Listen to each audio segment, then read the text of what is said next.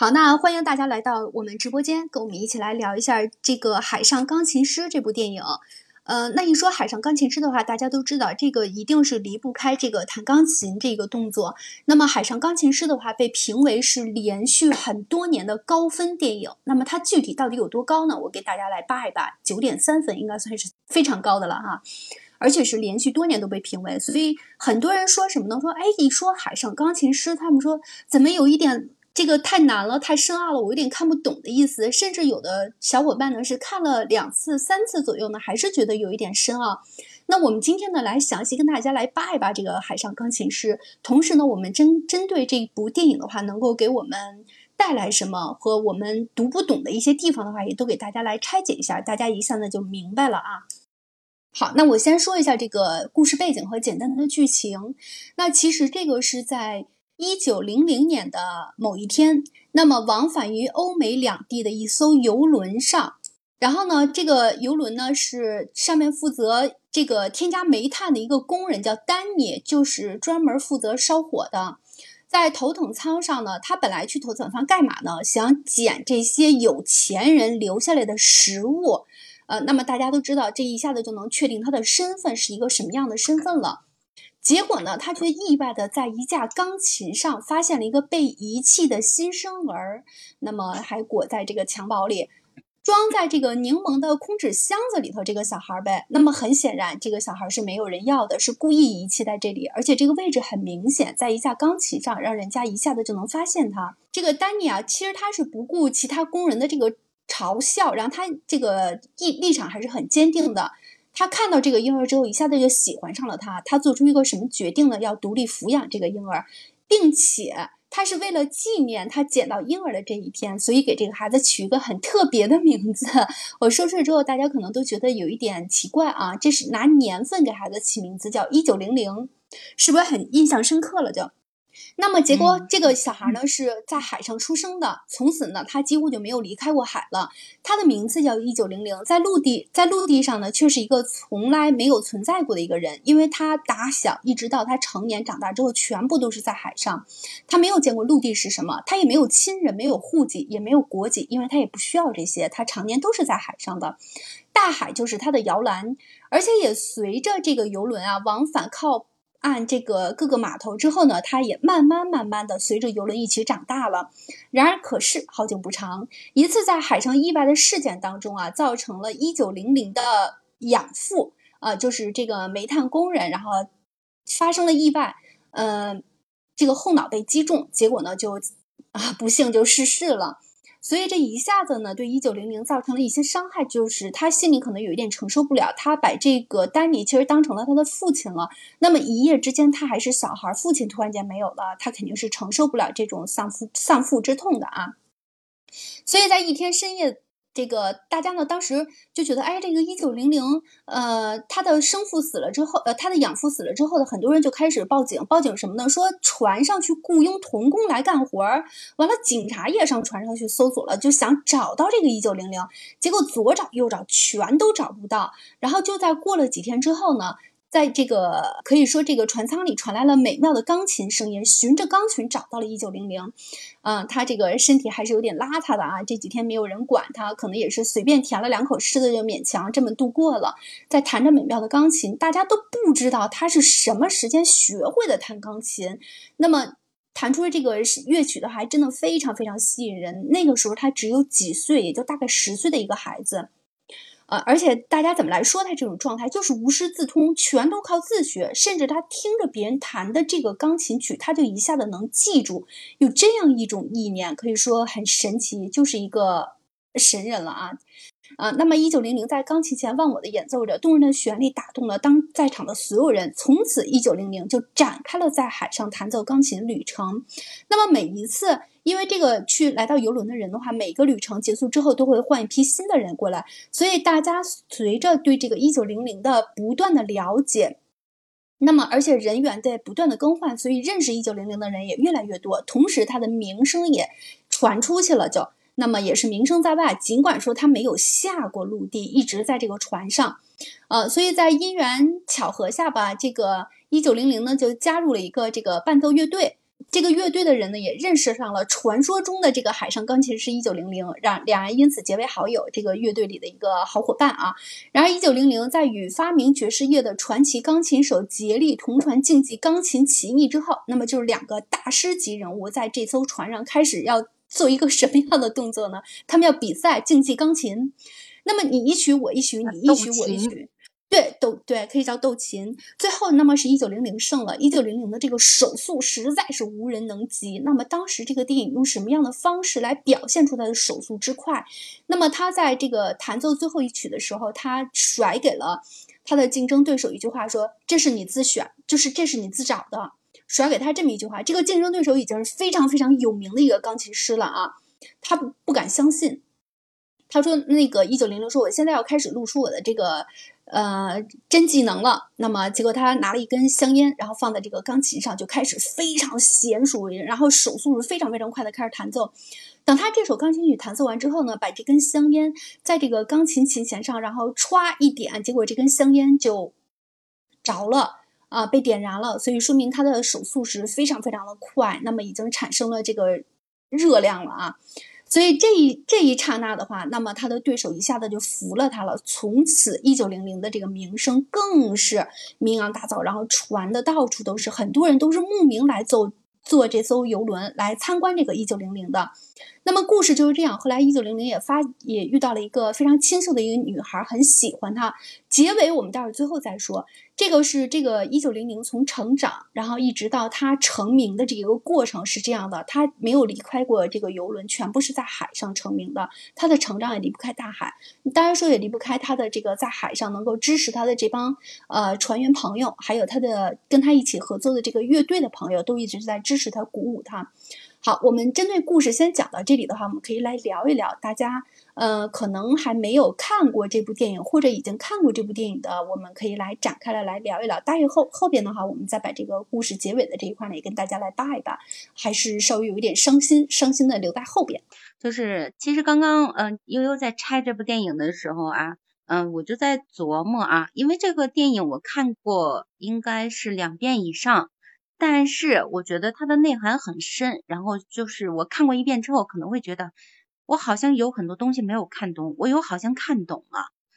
就是这个电影它给人的感觉是这样的，至少给我的感觉是这样的，我不知道给其他人的感觉是怎么样。那就是呃，我就是嗯，挑一个经典的片段来跟大家说一说吧。就是刚刚嗯悠悠拆解的时候有说到这个斗琴这个片段。那那个，其实说到这个片段的话，我不知道大家有没有看过那个周杰伦的《不能说的秘密》。其实里边有一段也是斗琴的，呃，他就是虽然说可能用的曲目不一样，但是应该是就是取了他这个精华的，嗯，不知道算算不算致敬啊？但是都有这样一个片段一个桥段，那就是对于学钢钢琴的人来说啊，他们有这样一个。就是斗琴的，能如果说能够呃遇到一个旗鼓相当的对手的话，呃，然后能那个这一辈子能有幸，然后呃跟一个自己比较尊重的或者是怎样的一个对手来斗琴的话，这可以说是就真的是很幸运很幸运的，而且就像高手过招一样，就啊你可能就是他们在斗琴的过程当中都是即兴发挥的。那你那些旋律的话，你听起来真的是，我觉得行云流水不能来形容了，真的是特别燃，特别燃。然后就像那个那个特别有名的那个钢琴家，他其实拿了一一支烟，然后点燃的烟放在钢琴上，然后他去弹奏，弹奏完了之后，他那个烟灰是不落的，他就就是这个时候，其实围观的观众已经很震惊了，就是啊，就是有名的出名的钢琴家的话。真的是名不虚传，但是这个一九零零他做了什么呢？他其实他，嗯，他其实他的一生是都是在船上度过的，嗯，包括被发现也是在船上，然后呃，等到长大成人学了钢琴等等，他所有的他他的所有的眼界，他所有的经历，他所有的生活都是在船上，他其实很多东西都不懂，他特别单纯的一个人，然后他弹琴的时候，弹完了琴就是拿了一个。就是拿了个火柴吧，直接就点燃了。你想想，多么高的手速，就是这个琴键，这个这个吧嗒吧嗒，这个速度得有多高才能摩擦出那么多的热量，然后让火柴直接点燃？嗯，那个那磷的燃点应该是在四十度以上吧，所以就是高下立现，真的是个高下立现。虽然说我不懂你们这些什么所谓的贵族呀，或者是你们这些圈里边的东西，但是我有的东西你是没有的。我觉得就是这个样子的，他用他的自己的实际行动告诉这些人啊，我就是没有的，而且就是呃，他对输赢其实看的并不是那么的重，因为他不懂这些，他不在意这些。钢琴就是他的生活，弹琴也就是他的生活，他所有的寄托都在这个上面。然后包括他的那些工友们，他他弹琴可以给那些船上的船员们，给他们带去快乐，包包括最底层的那些就是啊，那叫什么？就可能是烧锅炉的吧，那些人都是一样的，对不对？然后就是包括船上的有头等舱的人，有经济舱的人，然后就是什么样的人都有。他的琴可以给任何人听，每一个人听了之后都会觉得是一种享受。那就是作为他这个人的话，他的。他的一辈子就在钢，就是啊，就在钢琴，啊，就扑在了钢琴上，然后一辈子就在这个船上度过。然后他虽然说认识了一个很喜欢的姑娘，然后也喜欢她，但是他没有卖出去。其实说到这里的话，我就是想起了咱们那天去聊这个八月迷情的时候，艾雅有提到过他这个啊爵士乐还是什么？因为这个背景的话，我不是那么的了解。他其实有一点是说，嗯，他不愿意下船。呃，一方面是不愿意，就是面临一些陌生的环境、陌生陌生的人生嘛。另外一方面也跟他的音乐有关系。那这部分的话，呃，我其实想请艾雅来啊，来给咱们解读一下。呃，然后这个《海上钢琴师》是一部就是非常非常经典的这个音乐电影嘛。呃，然后这部电影的话，其实我是看过很多遍吧。第一遍的时候，我是在就是自己自己看的。自己看的时候，当时呢，只是，嗯，当时比较年轻，只是惊艳于这个呃电影，哎呀，就是非常华丽，然后非常这个好看嘛，然后，嗯，也是对这部电影，就是说它是因它是一部音乐电影，然后也是在音乐电影里面非常有名的一部，然后过了很多年以后嘛，它是在前两年的时候进行了一个重制，嗯，也就是，然后在这个电影院里面重新放映了一遍。然后我又去看了一遍，然后看了这一遍以后，其实就是非常震撼，嗯，因为你真的就是在这个大荧幕上看，然后这个加上这个电影院里面的音效啊这些，让人会觉得非常的就是，嗯，你会对这部电影更加的，呃，更加的怎么说呢？就是会觉得它这种就不愧为这个九点三分的电影，是应该是说，嗯，人人推荐，人人都去看的一部电影。然后这部电影其实比较打动我的地方呢，一个是斗琴的那个部分，斗琴那个部分呢，稍后我再说，因为它可能有很多的寓意在里面。嗯，然后我自己比较喜欢的片段是，呃，一九零零他在这个当时，因为他是是在船上嘛，然后这个船呢是在来回颠簸之中，有一次他们遇到了风浪，然后一九零零就弹着钢琴，然后这个他随着这个钢琴呢就在这个船的甲板上和房间之内。在这样来回的游动，呃，就是移动，嗯，然后他一边弹着钢琴呢，一边伴随着这个月光，然后从这个房间滑到了另一个房间里。就是这个片段，我印象也很深刻，就是大家兵荒马乱的感觉啊，到处东西乱飞，然后他就是坐着琴凳，然后在那个钢琴上跟着钢琴走来走去，然后这一段就是跑来跑去，他的表情其实是很享受的。对，这一段其实从这个拍摄的风格也好，拍摄角度也好，其实。想突出的是什么呢？就是一九零零是一个非常非常浪漫的人，然后他能在这种就是 别人都在呃努力的这个哎呀把这些东西都都收拾好的情况之下呢，他自己一个人就是弹着钢琴，然后像是在这个呃甲板上来回的滑动，然后最后呢有一个这个就是呃哎他好像当时是载着另外一个人吧，好像是那个小号手，他们是两个人在这个。呃，在在这个甲板上那个什么，对，因为这个电影整个是以那个小号手的那个视角来回忆的1900嘛，嗯，然后当时那个小号手就吓得不行了，因为他们随时可能会撞到那个墙上的玻璃上，但是一九零零就非常自在，哎，就就在享受这个真正的就享受音乐，嗯，然后这里其实就突出他是一个就是特别浪漫、特别感性的一个人。嗯，然后就说到这个斗琴的这个部分了。斗琴的这部分，它有一个历史背景的介绍是什么呢？是当时的这个找他斗琴的这个人，他是一个爵士乐当时的爵士乐的呃最好的，可以说是最好的爵士乐钢琴手吧。嗯，因为嗯，给大家稍微的小小的科普一下，就是爵士乐这个东西呢，它是美国嗯新兴的一种音乐形式吧。嗯，它继承了这个古典音乐的某某几项乐器，比如说钢琴，比如说小提琴，然后小号，然后萨克斯，呃，还有嗯。啊有偶尔应该还会可能会加入这个中提琴或者是大提琴，但是很少，基本上就是以这几种嗯乐器为主。然后呢，这个音乐呢，它是因为什么呢？因为古典音乐它是属于欧洲的一个呃非常的就是有几百年历史的这样一个悠久历史的一种这个音乐形式。通过这个欧洲的音乐家们的不断努力呢，已经积累到一定的就基本上到一九零零这个状态的时候，就是这个时间的时候。它已经是一个古典音乐的巅峰时期了，但是我们知道很多事情就是这样，一旦你达到巅峰的时候，可能就意味着你开始走下坡路了。呃，古典音乐也是如此。嗯，因为当时的，嗯，只能说是什么呢？当时古典音乐在欧洲已经是说已经，嗯，最高纪录的时候是已经就是说有千人的乐队来演奏了。它的曲谱的繁复呀，这种，呃，这种的复杂性已经不是说。几个就是不太像它最初发展的时候那样那么被人熟悉了，所以在这样的情况之下呢，就是这种音乐形式来到了美国。美国我们都知道它当时的历史非常的短暂嘛，它是属于从嗯英国的这个旧制度里面它脱离出来，脱离出来以后，同时脱离出来的呢，可能可能时代都是这样，嗯，随着制度的脱离吧，可能某一种音乐形式也随之脱离出来了。所以有很多当时的那个玩不起高级音乐的这种黑人的音乐家，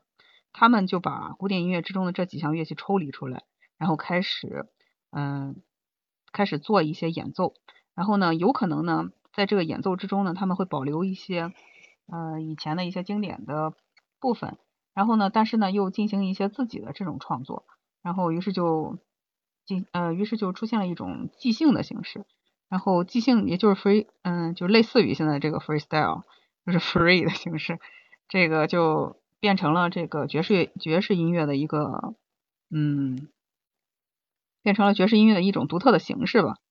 但是呢，爵士音乐它这个电影里演这个演奏家，他其实呢，嗯，出身并不高贵。他当时的出身呢，其实这部电影也有介绍，说他当时是在一个。嗯，就是那种，嗯，我们这边叫青楼啊，然后他们那边叫那个，就是这种场所里面，然后他开始，他开始就是为这些那个住，就是爵士乐的发展，它起就说兴起吧，其实是为这些人助兴而弹奏的一种音乐。然后呢，一九零零之所以对他不屑一顾呢，可能是因为他觉得。他这种音乐确实不够高级，所以呢，嗯，后来这个，因为这个，嗯，爵士乐钢琴家吧，他后来其实是挣到了大钱，然后但是呢，古典音乐在美国就是发展就没有那么的昌盛了，人们可能都越来越偏向于爵士乐，所以一九零零在这个片子里，如果我们单去说这个音乐的部分，它甚至于比较像一个没落的贵族。嗯，他却面对着一个这样的出身于底层的这样一种新兴的音乐形式，而且不是非常高雅的一种形式，可能他有一种自上而下的这种 俯视，或者说是一种鄙视。然后可能我们就看到了斗琴的这个部分，然后斗琴的这个曲子呢叫做《野蜂飞舞》，然后这一部，嗯，就是这个曲子呢，它又叫这个《大黄蜂的飞行》，是这个俄罗斯作曲家尼古拉，嗯，里姆里姆斯基。嗯，科萨科夫的名曲，然后它诞生于一部歌剧《撒旦王的故事》，然后这个其中这个这个片段吧，然后是可以说是在古典音乐界里面非常非常有名的，是因为这部是因为它是一个非常考验这个钢琴家手速的一个曲子，嗯，然后能弹奏这部曲子的人，可能他也是一个就比较标准的一种。可能现在来说也是一个考试的一个呃曲目吧，就是能够弹奏这首曲子的人确实是呃也算是天赋异禀了。然后一九零零用这部曲子直接就把那个什么把这个呃爵士乐钢琴家给斗败了。嗯，这个地方呢，当然导演可能想表演表现的形式啊，是古典音乐在嗯，无论是编曲，无论是这个技巧，然后这种弹奏的方式方面，它是就是说可以说是碾压这个爵士乐的。嗯，所以呢，嗯，当然这对爵士乐呃不这这对这个古典音乐迷来说，这是一个这是一个大家就是不可能错过的电影。然后呢，也是觉得这是古典音乐的巅峰。嗯，但可能我自己个人来说吧，我觉得一九零零它作为这种嗯音乐的，就是古典音乐的这种保守主义者吧，可以说保守派吧，他维护了这个古典音乐的最后的尊严。嗯，但同时可能说是时代比较，嗯，就是说个人他无法永远无法撼动时代的是什么呢？时代一定会选择一个，呃。可能更流行，或者可能更包容，或者可能更简洁，这样的一种音乐形式来，嗯，进行继承和发展。那个阿雅跟我们说了一下，这个一九零零，他从小一直到谈到他这个斗琴的这一段，其实这部影片最精华的地方的话，也的确是这个斗琴这段是这部影片的这个高潮部分。没有看过的小伙伴，可能听我们这一这样一说的话，还是心里会有这个画面感呃。但是还是想有这种冲动，想去看一看。呃，中间这个斗琴的这一段的话，的确是太精彩了。这一段我反复看了两遍，我觉得一遍不过瘾。那么其中这个精彩的这一段当中，最后的一个这个。呃，一九零零弹的这首曲子的话，是属于精彩部分的精彩，所以大家一定要去看一看。那么至于结局这一块的话，其实刚才我们聊完那个前面之后，大家看到，哎，那一九零零虽然说这个出生稍微有一点悲惨，然后他的成长过程的话，呃，也说也没有达到特别幸福的这种状态。他整个童年一直到他成名，基本全都是在这个游轮上度过，也就是在海上，他没有见过陆地是什么样子。那么，当他遇见了一个女孩之后，那好，我们开始往下拆这个剧情了。这个女孩呢，她一下子就爱上了他，嗯，就一个眼神就能看出来。然后当时呢，是这个，呃，音乐公司的人在给一九零零录一片，录一下这个唱片。结果呢，这个一九零零录完之后呢，把这个唱片的模板想要去赠给这个小女孩儿，呃，赠给这个女孩干嘛？她觉得表达对她的爱意吧。然后拿这个模板过去之后的话，有那么两次、三次机会，他想要伸手就可以，或者大点声就可以对这个女孩进行表白的，但是都由于种种的原因，有的是由于这个当时环境太嘈杂，有的是他第一次的时候是确实没有太鼓足勇气去说。总之，这张唱片最后还是落在他的手里边，没有完整的去送给这个女孩。所以，他当这个，但是这个女孩就走了，这个女孩就离开了这艘游轮，她游轮她下船了，她去了陆地。所以，这个一九零零当时感觉对于自己的这个举动的话，还是有一点生气的。他把这个模板唱片给掰碎了。啊，然后他也决定有一次这个机会来了，他决定要去下到陆地，然后去去干嘛呢？他跟别人解释来说是他想要去发展，但是这个看读得懂他的人说你是因为爱情想要去下陆地的。后来就在他马上要这个走到陆地，就在这个晚上的时候，啊，那么这个楼梯上的时候，结果呢，他嗯把这个帽子扔掉了，他看了看这个陆地，呃，然后一回身他又回来了，他回到了这个船上，他们终究还是没有下了这个陆地。直到后来，这个小号手后来离开了，他，嗯，反正由于一些其他原因吧，然后他们各自去谋生了。然后这个一九零零还是留在这个船上，小号手走了。后来也不知道过了多少年之后，那么小号手在一个偶然的机会，然后听到了一九零零弹的这个乐，这这首曲子。应该他把他这个小号去卖掉的时候，因为生活所迫，他实在活不下去了。听到了一九零零弹这首曲子，这个这个老板正在放这首曲子，然后就问他说：“哎，你这曲子是哪来的呀？什么的？”他说：“那么是在这个海边上有一艘这个船游轮的话，马上要被报废了，很快就要被炸掉了，所以我们从那上去收拾收拾，找到了这这个一个唱片。”就在放这个，从此这个小号手知道说，那一九零零应该还是在这个船上，只不过大家没有发现他啊。然后他就从这个老板那要了这个唱片，然后跑到这个游轮上，只身跑到这游轮上，然后在这个游轮的各个角落去放这首歌，就是为了吸引让一九零零能够出来。就在他准备要放弃的时候，因为已经一天都没有找到他了，结果在一个角落里，他发现了这个一九零零。那么两个人对视，结果。后来他也告诉了这个一九零零的一些情况什么的啊，嗯，但是一九零零还是认为它是属于音乐的，那么。他就是一定要在这个，他既属于音乐，也属于这艘游轮。他不愿意去下去，他打算说跟音乐在一起。那么，即使这艘船要炸了，最后这艘船确实是炸了。一九零零的话，也这样随着这艘船就一样消失了。所以这个结尾的话，让我们看到了是什么？就是那么很多人说一九零零有点可惜了啊。作为这么有名的一个音乐家了，可以，他当时还很年轻，大家已经称为他为音乐大师、音乐家了。说就这样就没了。是不是感觉很可惜？如果说能够这个转换一下思想，然后那个能够在陆地上或者再换一个其他的环境的话，那么你的这些歌曲或者就这这个演奏的曲目什么的，或者你的这个精神还可以继续发扬光大。但是你没有这样，你随着选择跟这艘游轮一起就消失在大众的这个视野里了。那么。结果就说感觉很可惜，但是后来也有人发出不同的声音说，那么他是热爱音乐的，他也是热爱这艘船的，他是既属于音乐也属于这艘船，所以他要随着这艘船走，这艘船走，所以也没有什么可意外的。我们在这里只能说，就是他出生是为了音乐出生，他走也是因为音乐走，他离不开音乐，所以。也只能是这样一个结果，在读得懂他的人来说的话，也看得懂这个结尾，所以也不觉得很意外。我们针对这个结尾的话，也可以来聊一聊。就是如果你看完这个结尾之后，或者你听我刚才说完了之后，你觉得有没有觉得很可惜，或者有一些什么样的想法？好吧，好。嗯，其实这个结尾的话，就是呃，就像刚刚悠悠有说哈，因音乐而生，因音乐而死，就是为音乐而死，这可能就是他的使命，或者是他的宿命。再从另一个角度来解读的话，其实就是在前边斗琴的时候，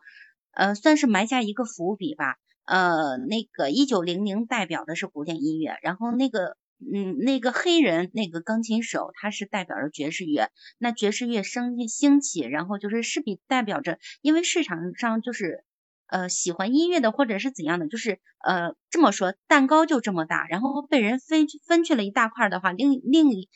余下的部分肯定很小，但是也不是说它没有受众，只不过说这是一个时代的潮流。那就像这这艘游轮，嗯，然后最后是因为年久失修呀，或者是呃什么什么一系列的原因嘛，然后它需要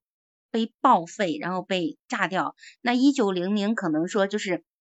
因为它。呃，不是说他不接受现实，也不是说是怎么样的，就是他最终其实没有选择去走下这这趟游轮，他没有去勇敢的拥抱新的生活，然后去直面自己的爱情，嗯，这些都没有关系。但是更深层次的话，我觉得导演可能想要表现出来的是，就是这个他作为古典音乐的一个代表，他其实有一点点。就是，呃，就抱着这个古典音乐，然后就就就 像一个没落的贵族一样，一直的没落下去了。然后他可能就就是在这个历史的长河当中，然后 干不过爵士乐，所以就是是呈现的这样一个结局。但是，但是我想说的是什么？就是这样一种音乐形式，它之前流行了那么那么多的年，那么多年，然后在被一个新的音乐形式出现之后，它受到冲击是必然的。但是不代表他们没有呃自己的生存之地。那就像现在就是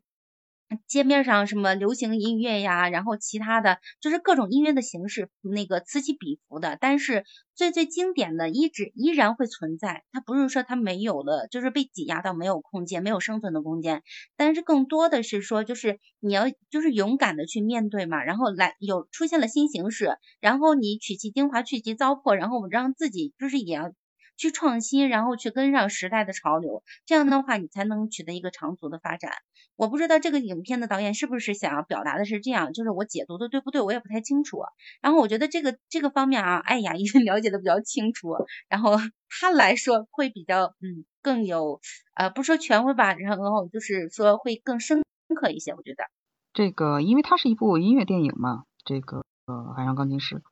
嗯，所以我们。嗯，我们就是从这个音乐的角度上去讲，然后呢，又从时代的背景上去讲，所以可能会觉得就是，嗯，一九零零它代表了一种这个古典音乐，可能对这种新兴音乐形式它是不接受的，嗯，然后，呃，但是但是很可悲的是，时代就是选择了这个新兴的音乐，而放弃了这个，就是说，呃，放弃了古典音乐吧，嗯，这。可能是我个人的一点儿这个对音乐的一个看法。然后，但是我还其实听了刚才悠悠就是说的这个结局之后呢，然后也勾起了我的一些回忆嘛。嗯，就是这个小号手，然后他他当时也是一个这个音乐工作者，呃，然后他面对着这个这个时代，对音乐啊，可能对这个什么都嗯不是那么的重视，有可能就是因为以前这个古典音乐它是属于一种殿堂级的音乐，就如果我们去看这个发展历史的话，呃，从这个巴赫开始。呃，他当时是为这个教堂和教会创造古典音乐，就是创作音乐。然后这个他，我们去听巴赫的时候，可能很多人觉得，哎，巴赫的音乐真的 无法无法就是听下去啊。然后包括你说的，包括刚才哈哈说的那个周杰伦，嗯，他会采用一些古典音乐。然后周杰伦他当时是一个，就是他小的时候是学过钢琴的，然后一直也是音乐学院毕业的。然后他曾经在这个他的一些歌曲之中，还加入过巴赫的一些，嗯，比如管风琴啊这种一类的这种音乐，嗯，其实他真的是就是一种很好的这种继承吧，呃，我觉得他能够就是真正的理解到音乐是什么，嗯，嗯，然后就是我们说巴赫的音乐，它其实是非常具有一种神性的音乐，它是写给神的音乐，然后随着古典音乐的发展呢。就到了那个，嗯，肖邦啊，不，到了那个莫扎特的时代，莫扎特和贝多芬的时代，他们无疑是就是叫古典音乐史上非常非常伟大的一些大师啊，他们做了一些就是开创性的这种，嗯，创新的音乐形式。但是呢，这种音乐形式呢，它实际上是用来干什么呢？它实际上是用来服务于这个，呃，服务于王，嗯，就是王权的。也就是当时的那个皇室还有权利去听这个古典音乐，然后包括这个歌剧，因为当时莫扎特他创作了很多的歌剧嘛，大量的歌剧。这个歌剧是什么呢？就跟咱们现在这个，嗯，就跟咱们现在的流行歌曲和这个娱乐节目、娱乐电视剧差不多，就是为这个，嗯，皇家消遣所用的。嗯，但是呢，它后来就也变成了一种就是。呃，非常非常经典的一些剧目，嗯，然后这个时代呢，也就是说，古典音乐它仍然是一种殿堂级的贵族才能去听的音乐。然后随着后来时代的发展呢，嗯，也是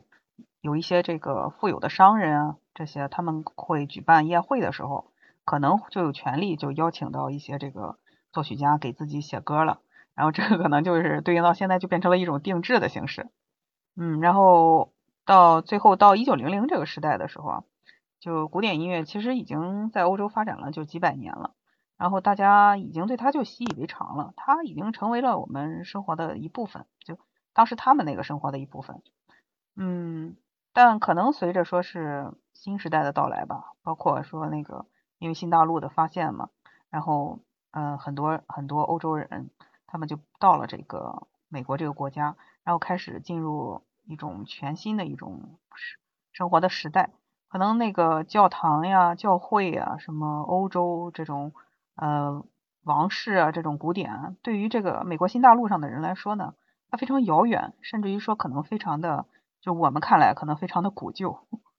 呃，然后但是一九零零它最后的结局，它没有这个，就是说它没有拥抱这个新生活，它没有选择跟这个。走入这个新生活，然后他选择了跟这个船一起被炸掉。然后，嗯，我想电影可能表达的是，他随着这种旧时代的这种，嗯，随着旧时代的制度也好，随着旧时代的这个什么也好，就一起陨落了。嗯，因为这部电影它是一个音乐电影，它并没有什么特别高级的，就是说它并没有什么就非常剧烈的大的大型的冲突，所以说呢，它也没有什么。嗯，很很震撼的那种，就是大场面。嗯，但为什么我们对这部电影特别深，就是说对这部电影的印象这么深刻，又这么就是说每次提起来都会觉得，哎呀，特别特别感叹也好，特别嗯赞叹也好，其实是因为我感觉一九零零它更像一个悲情的英雄，就是它代表了这个古典音乐，它代表了这个一个时代。嗯，它的名字也好，它的名字其实本身就是一个时代，一九零零，然后一九零零终结了这个古典音乐通往未来的一个路，然后呢，他自己作为一个嗯巨大的这个牺牲品嘛，然后和这艘时代的游轮一起就是说定格在了那个那个那个时间节点上，然后可能是对一种嗯。某一个时代的一个嗯赞许吧，然后也是对某一个时代的一种呃呃怀念，嗯，然后我们去看的时候呢，就是觉得一九零零真的是一个挺变成了一个符号吧，嗯，就我个人来说的话，我觉得他更像是一个悲情的英雄，嗯，虽然音乐是虽然音乐是非常美好的，但时代确实是残酷的。他在淘汰的时候，甚至于只有这个小号手记得一九零零，嗯，任何可能其他的人都早已经抛弃了他，可能连一声再见都不会说，嗯，但这部电影呢，确实是留在了嗯电影史上，嗯，也也对后来的人去认知、去怀念吧，我觉得是一个非常好的一个纪念，嗯，所以也是推荐大家都去看一下，嗯。好，其实啊，就是刚刚艾雅是从更深层次上来解读这个电影啊，然后她觉得这个一九零零像是呃。一个悲情的英雄，然后我还想从其他方面来说一说，因为是这样，就是每一个人眼中的一九零零，他都是不一样的，那每个人看到的也都不一样。那我其实还想说一说什么呢？就是这部电影，它其实呃说白了就是呃以小号手的回忆，然后来来展开，然后其实说的是一九零零的友情啊、爱情呀，更重要的是他身上所体现出来的执着的精神跟他的人生观。其实这样的话，就是让，就只通过这样一个故事，它因为它的线很多啊，它不不单单只有一条线，那所以就是会让观众不自觉的就进就去思考。那其实像嗯一九零零，他在这个船船上已经算是一个很著名的钢琴师了，功成名就，但是他却是他在有机会呃走到陆地上的时候，但是他放。他就是放弃了这样的机会，他是不肯放弃自己船上的生活的。那你你说他是因为担心他的生活没有着落吗？他可能有，但是作为一个很很著名的这个钢琴师的话，他走到哪儿没有一口饭吃呢？其实一九零零有说过啊，陆地上的世界我一无所知，琴键再长也是有头的。那船下的生活究竟是怎么样的，我无从知晓。那在船上，我面对的人虽然经常换来换去，但是。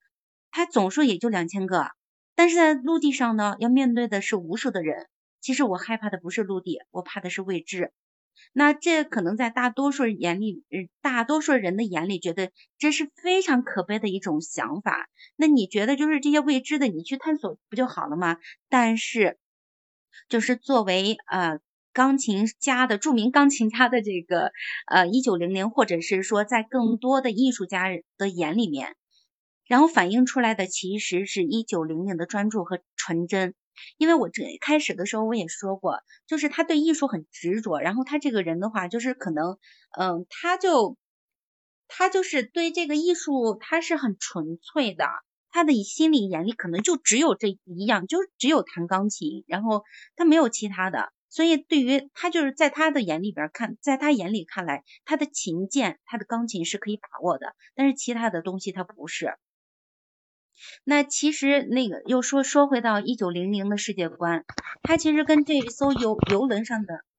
游轮上的每一个人他都是不一样的，因为他们的目的性很明确，那就是对于那些新移民来说，他们就是呃到新的地方，然后开始新的生活，他们呢就只是这艘船上的过客。那像船员呀、侍者呀，他们就是为了薪水而工作的的人民而已，他们生在陆地上，工作在船上。所以他们眷恋的还是陆地上的生活，那就像这个小号手也是一样，他厌倦了船上的生活的时候，他虽然说很舍不得，但是他还是毅然提着自己的行李箱走下了船舷，然后跟这这这艘船说了再见。但是只有一九零零，他抱着自己的执着跟想法，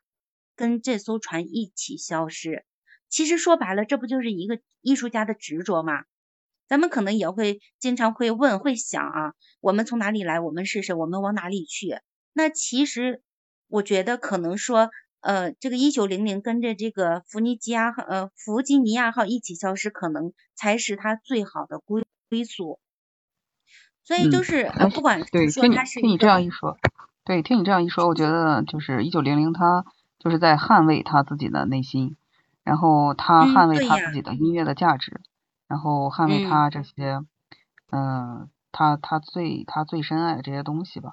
然后确实，这就是我为什么觉得他是一个特别悲情的英雄的一个原因吧。对，这也是我想说的。你看他最后其实虽然说跟这个弗弗尼弗吉尼亚号然后一起消失，一起消失的话，但是。更多的人可能会记得他这个人，记得一九零零，记得他的音乐。那这个就是可能作为一个音乐的符号也好，或者是作为古典音乐的代表也好，那作为像艾雅说的他悲情的英雄一样，他的存在有价值有意义，这也是更加打动人心的地方。那所以说，就是这部电影为什么那么高的评分？为什么那么多人会反复去看？我可能看了两遍、三遍，然后还想要再去看，这就是它的魅力所在。它传递出来的东西很多很多，每个人的解读也不一样，然后给你的震撼、带给你的那些那些感受也是不一样的。真的，你每看一遍就会多看出来一些东西。我觉得这就是成功影片的魅力所在。悠悠，接下来交给你。好的，好的。我听你说完了这么多一九零零，其实呃，我个人觉得就是一九零零，他选择这个随着这艘船的话，游轮去消失，有他个人的想法。他一是这个跟他的成长环境、跟他的性格有关系，他宁愿接受这个音乐，也不愿意去接受这个繁杂的人，证明他内心还是很纯洁的。他不想去花过多的时间去揣测这个人心，他想把这个更多的时间选择用在音乐上。所以，当一个人能够全身心的投入到干一件事情的时候，他是属于这种忘我的状态。我们如果搁现在来说，就像我们前面说的这个伪神啊，经常被提到这个伪神似的，他全身心满脑的都是数学，其他的对于他来说都是心无旁骛这种感觉，他不会去过多的琢磨的。那么，一九零零其实也是处于这种状态。当然了，他打小就生活在船上，呃，很少去陆地上的这些世界，他不去，不愿意去了解，不愿意去接触。这个跟他这个成长环境也是有一定关系的。那么，这样的一个音乐级、这个钢琴重量级的这个人物的话，随着这个游轮消失了，我们不禁感叹说有一点点惋惜。但惋惜的同时，也说，那么，那么他生是为了音乐，他走还是为了音乐，也觉得。他来这一次的话也是值了哈，来人间这一次也是值了。他觉得他自己的这个使命已经完成了。啊，所以我们就遵从，我们也看了这部电影嘛，我们也没有办法去这个过多的去阐述什么。我们觉得他他怎么安排的，或者说一九零零心里怎么想的，我们只要去遵从他就好了。嗯，这是他内心的一些真实想法吧。呃，那么这个电影给我们带来的感触还是很深的啊。不断说聊到了这个电影，它这个音乐、古典音乐和这个爵士乐的这个音乐的来历，然后也聊到了这个一九零零这个人物的性格、他的成长环境，同时还聊到了他的未来等等。虽然说最后他随着这艘游轮走，游轮走了，但也这属于他的一个归宿吧。所以我们谈到的事情很多，看的看点也很多。那么小伙伴们在开头的时候说：“哎，我好像有点没看懂这个海上钢琴师。”那经过我们。我们这么拆了拆，然后又给大家详细的把这些具体的点给详细归了类，那么大家应该也就明白了。这个悠悠就是讲故事，哈哈呢就是讲人物，然后艾雅小姐姐呢就是讲历史啊。你们三个都把这个呃这这个 这个故事啊都分析的非常明了了。好，你这个总结很那我精辟。那我要说的话呢，就是嗯嗯。我希望就是咱们通过这个电影呢，以点盖面啊，咱们应该珍惜咱们现在的生活，对吧？是的。如果你把它把这个船看作是咱们地球的话，那么有一天如果咱们地球，呃，如果也即将消失的话，那咱们呃是要逃离地球呢，还是与它共生存呢？对吧？对。我们要流浪地球。所以说。嗯，不管是流浪还是去，嗯，去这个飞向宇宙啊，嗯，我觉得吧，就是咱们应该珍惜当下的生活，是最好的。嗯，爱护，嗯，爱护我们的地球，爱惜，嗯，我们身边的人。好，好，那我们今天跟大家聊了这个《海上钢琴师》这部电影，然后从戏里戏外以及这个孩子一九零零的成长经历全部聊过了。那非常感谢大家来听我们这个《海上钢琴师》这部电影的拆解以及背后的一些故事。我们今天的这个节目呢，就聊到这里。好，小伙伴们，明天见，拜拜。